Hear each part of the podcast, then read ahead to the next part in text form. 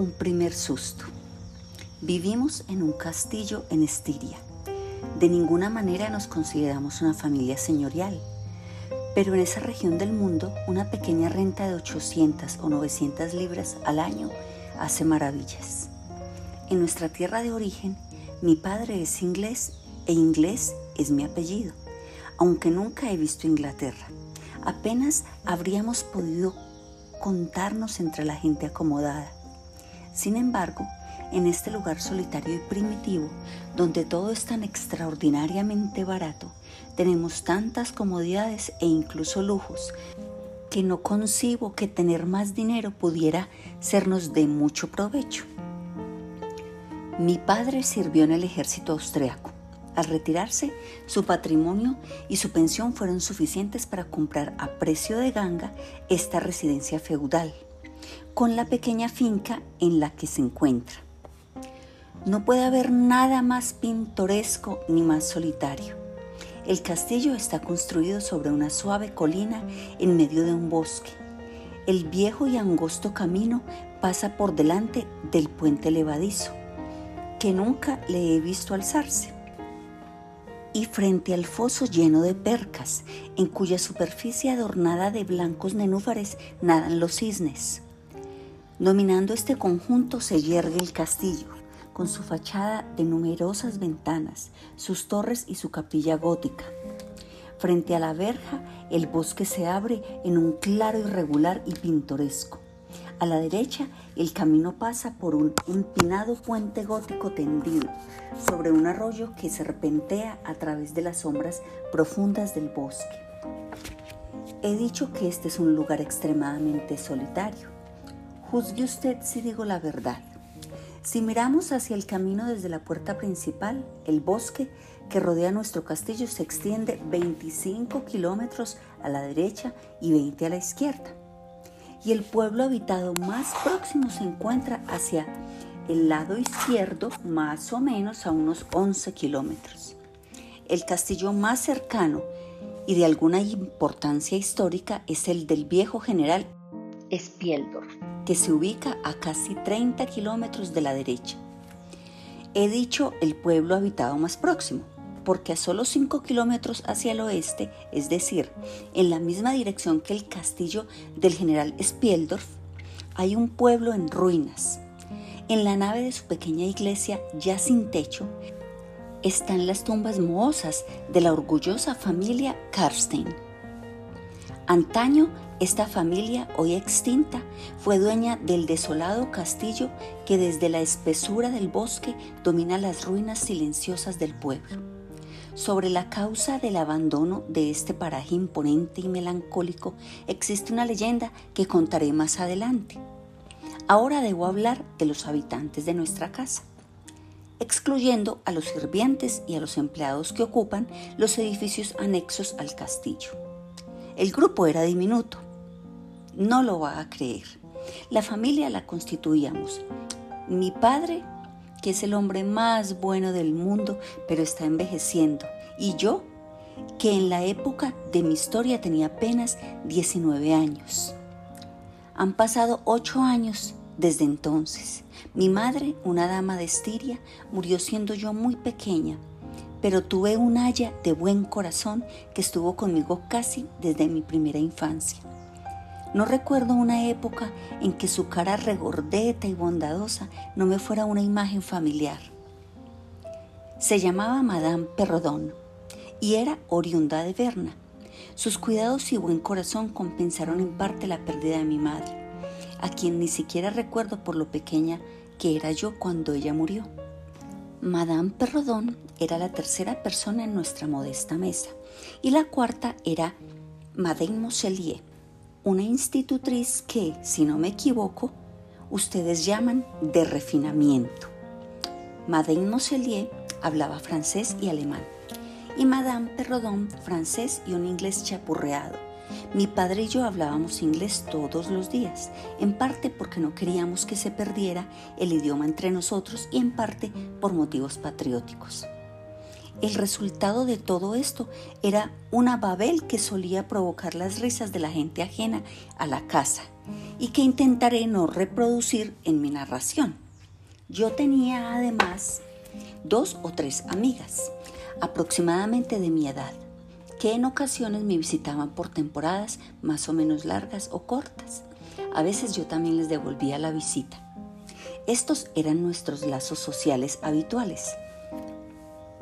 También recibíamos a veces visitas imprevistas de vecinos que venían de 25 a 30 kilómetros a la redonda. No obstante, puedo asegurar que mi vida era más bien solitaria. Mi haya y mi institutriz ejercían sobre mí el poco control que personas tan prudentes podrían tener sobre una niña mimada, a quien su padre permitía hacer casi todo lo que le viniera en gana. El primer acontecimiento que produjo una impresión terrible en mi vida, tan terrible que nunca he podido borrarla de mi mente, es al mismo tiempo uno de mis recuerdos más antiguos. Algunas personas lo considerarán tan banal que podrían pensar que no merece ser consignado en este relato, pero a su debido tiempo se verá por qué lo menciono. La guardería infantil. Así la llamábamos, aunque en realidad era solo para mí. Era una amplia habitación en el piso superior del castillo, con un alto techo de roble. Yo debí tener unos seis años cuando una noche desperté repentinamente, miré a mi alrededor y no vi a la sirvienta encargada de la guardería. Tampoco vi a mi nana y pensé que estaba sola. No tenía miedo, pues yo era una de aquellas felices criaturas que por la diligencia de sus protectores ignoraban las historias de fantasmas, los cuentos de hadas y todas las leyendas que hacen que nos ocultemos bajo las sábanas, cuando cruje una puerta o cuando la luz vacilante de una vela hace que las sombras dancen en las paredes acercándose a nosotros. Sin embargo, me sentía abandonada e indignada aquella noche, por lo que comencé a lloriquear, preparándome para un arranque de sonoros berridos. Fue entonces que vi, con sorpresa, un rostro solemne y bello. Era una mujer que me contemplaba, arrodillada junto a mi cama y con las manos bajo el cobertor. La miré con una especie de plácido asombro y dejé de llorar. Ella sonrió y me acarició, se acostó en la cama a mi lado y me tomó en sus brazos. De inmediato me encontré deliciosamente aliviada y volví a dormir. Había pasado un rato, cuando sentí como si dos agujas se clavaran al mismo tiempo hasta el fondo de mi pecho y desperté lanzando un alarido. La joven retrocedió sobresaltada manteniendo sus ojos fijos en mí. Se deslizó hacia el suelo y me pareció que se escondía bajo la cama.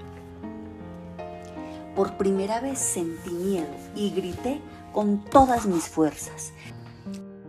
La nana, la sirvienta y el ama de llaves entraron a la habitación y tras escuchar mi historia le restaron importancia a la vez que intentaban tranquilizarme, pero aún Siendo solo una niña, pude darme cuenta de que habían palidecido y tenían un aspecto de inusitada ansiedad. Las vi buscar bajo la cama y por toda la habitación. Se asomaron bajo las mesas, abrieron los armarios y el ama de llaves susurró a la nana.